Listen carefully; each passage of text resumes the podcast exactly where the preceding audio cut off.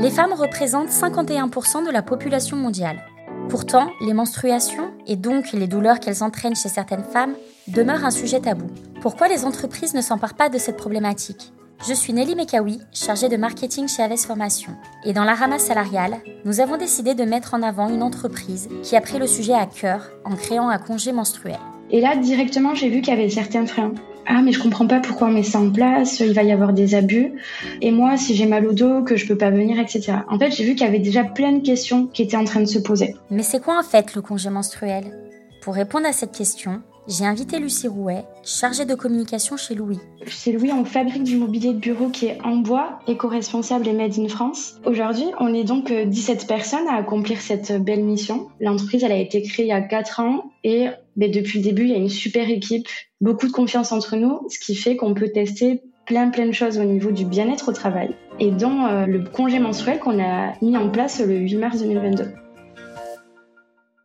J'ai discuté avec des collègues entre midi et deux, euh, notamment les ébénistes. Et en fait, euh, j'avais posé la question à une ébéniste, j'ai l'impression que tu es régulièrement absente, elle était absente au moins une fois par mois. Et en fait, elle s'est livrée à nous à ce moment-là, on était une dizaine, pour nous dire, écoutez, en fait, moi j'ai des règles qui sont très douloureuses. Et en fait, chaque mois, je me retrouve à venir au travail, j'essaie d'encaisser, je reste une heure, deux heures. Et je me retrouve en fait à demander à mon manager si je peux rentrer pour me reposer parce que je ne tiens plus debout.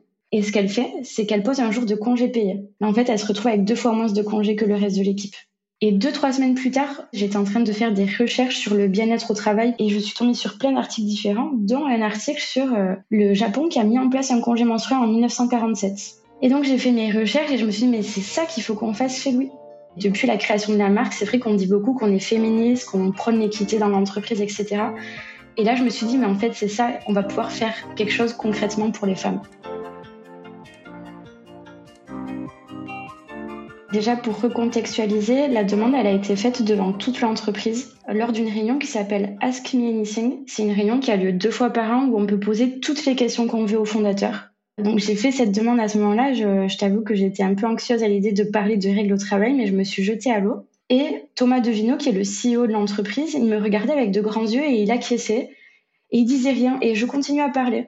Et à la fin, il me dit, écoute Lucie, je trouve que c'est une super idée. Par contre, ce que j'aimerais, c'est que tu me, tu construises un peu mieux le projet et que tu reviennes vers moi dès que tu as quelque chose de, un peu plus de matière, en fait, à, à me donner. Mais il a hyper bien réagi. C'est vrai que c'était rassurant de voir son regard et de se dire, OK, euh, il a l'air d'être agréablement surpris de cette proposition. Du coup, on était en train de faire cette fameuse réunion et on était euh, tous en cercle avec euh, un peu les fondateurs qui étaient plus en face de nous. Et en fait, quand j'ai commencé à parler de ça, première réaction, les gens ont baissé la tête. Même certaines femmes ont baissé la tête. J'avais l'impression que les gens étaient gênés, très surpris aussi de ce que j'annonçais. Les femmes, petit à petit, plus je parlais, plus elles me regardaient en acquiesçant avec des grands yeux pétillants. Euh. Et ce qui a suivi, c'est que après cette réunion, on a fait un barbecue. Donc en fait, je suis allée prendre la température un peu auprès de tout le monde. Et là, directement, j'ai vu qu'il y avait certains freins. Ah, mais je comprends pas pourquoi on met ça en place, il va y avoir des abus. Et moi, si j'ai mal au dos, que je peux pas venir, etc. En fait, j'ai vu qu'il y avait déjà plein de questions qui étaient en train de se poser. Et donc, voilà, ça a été beaucoup de discussions informelles sur plusieurs mois où les gens ben, venaient finalement me poser des questions, etc. Et les personnes qui étaient un peu réticentes au début ben, se sont retrouvées euh, finalement euh, militantes quand on a mis en place ce projet. C'est là que je me suis dit, OK, il y a un gros travail de sensibilisation sur ce que c'est les règles pour une femme. La première chose que j'ai dite, c'est, tu vois, toi tu dis que tu as mal au dos, mais ça t'arrive une fois de temps en temps. Nous, c'est un phénomène naturel avec lequel on doit vivre depuis, euh, euh, depuis l'adolescence, en fait. Et si tu as le dos bloqué, ben, tu vas chez le médecin. Moi, ça me paraît inconcevable d'aller chez le médecin chaque mois pour un phénomène qui est normal. Et donc, la chose qu'on a fait euh, pendant ces quelques mois, c'est de sensibiliser, c'est d'expliquer, parce que aussi, il y avait beaucoup d'hommes qui n'avaient pas dans leur cercle personnel de personnes qui avaient des règles douloureuses, que ce soit des sœurs, mères, amies, etc. Donc, ils ne savaient pas ce que c'était. Alors du coup, j'ai structuré ça en six étapes. Les premières choses, c'est déjà en parler, ouvrir le débat comme j'ai pu le faire pendant cette réunion avec toute l'équipe. Deuxième chose que j'ai faite, c'était de faire une réunion avec les femmes de l'entreprise, donc on était sept, pour faire euh, un état des lieux. Et il a fallu déjà briser la glace parce qu'on était tout un peu gênés de discuter de ça. Euh, bon voilà, on, on va pas chipoter, on est des femmes, on va quand même pas euh, avoir honte de parler de règles alors qu'on est toutes concernées. Est-ce que ça vous dit de faire un tour de table sur, euh, pour vous, qu'est-ce que ça engendre d'avoir des règles, d'avoir des règles douloureuses ou non? Et suite à cette réunion, on a pu se dire, OK, sur cette femme, eh bien, il y en a une qui vraiment serait intéressée d'avoir un congé menstruel pratiquement chaque mois. Deux au total qui étaient rassurées d'avoir un congé menstruel, mais juste au cas où, parce qu'on est toutes différentes. Il se peut qu'aujourd'hui on n'ait pas de règles douloureuses, mais que ça arrive un peu plus tard, ou que sans que ce soit des règles douloureuses, que ce soit de la fatigue.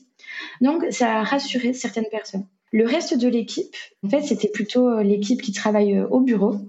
Moi, on m'a dit, bon, en fait, le congé menstruel, ça ne m'intéresse pas. Par contre, j'aimerais beaucoup avoir un jour de télétravail à la place de ce congé, parce que je sais que ben, je pourrais au moins rester chez moi sous un plaid, euh, aménager un peu plus mes horaires comme je le voudrais. Donc, on a pu faire cet état des lieux, et suite à ça, Troisième étape, j'ai pu construire un peu un argumentaire pour le présenter au fondateur. Donc argumentaire pour expliquer voilà qu'est-ce que c'est les règles aujourd'hui, qu'est-ce que ça engendre chez Louis et quels sont les bénéfices de ce congé menstruel. Et en fait, il, commence à nous stopper, il nous dit non, non, mais en fait, ça, je, le sais, ça m'est égal. Moi, ce que je veux savoir, c'est quels outils vous proposez, comment on va faire pour faire adhérer tout le monde, parce que je ne veux pas me retrouver dans quelques mois avec quelqu'un qui me dise, mais c'est injuste. Et là, on s'est dit, ah mais c'est peut-être une présentation auprès de l'équipe qu'il faut faire. Donc présentation qui était accompagnée au final par une charte de consentement que j'ai ben, inventée de toutes pièces. Je me suis un peu inspirée de ce qui se passe sur, euh, de ce que j'ai trouvé sur internet, et donc j'ai pu euh, faire cette présentation où on expliquait, euh,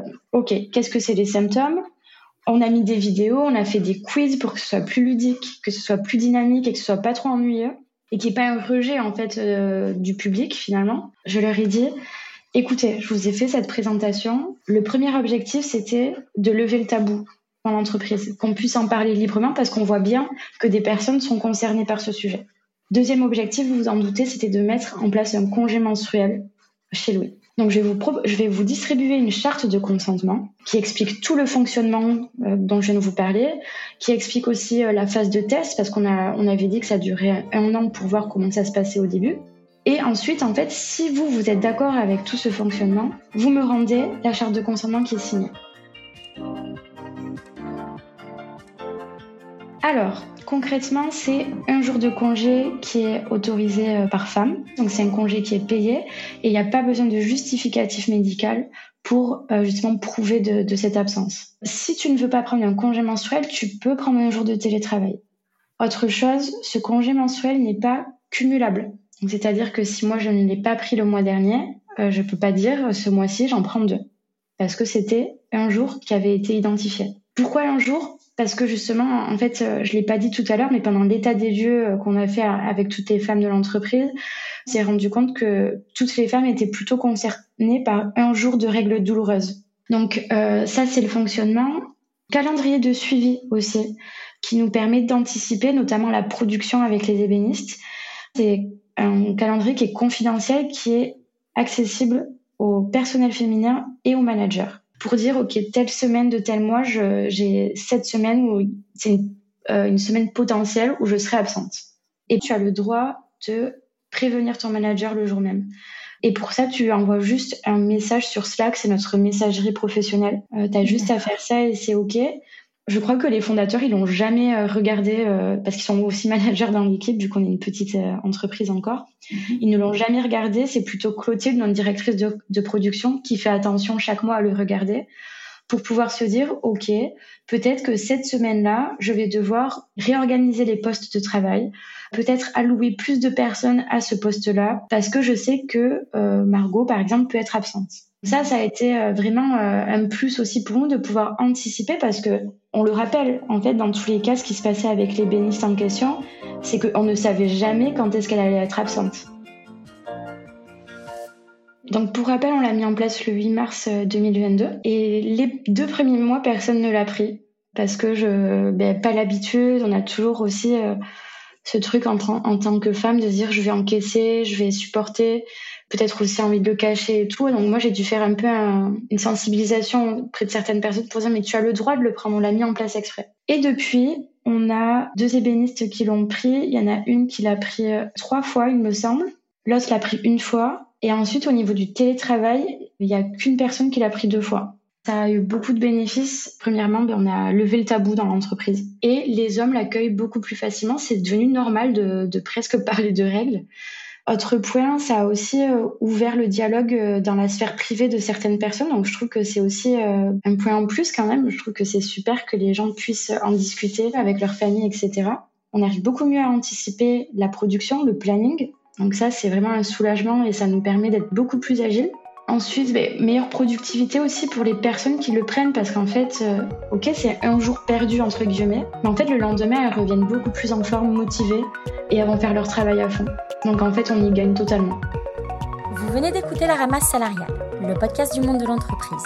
Si cet épisode vous a plu, rendez-vous tous les mercredis sur Apple Podcasts, Spotify ou Podcast Addict pour découvrir un nouveau récit sur le monde du travail. D'ici là, si vous avez des questions ou un témoignage à nous livrer, retrouvez-nous sur nos réseaux sociaux ainsi que sur notre site internet aves-formation.com.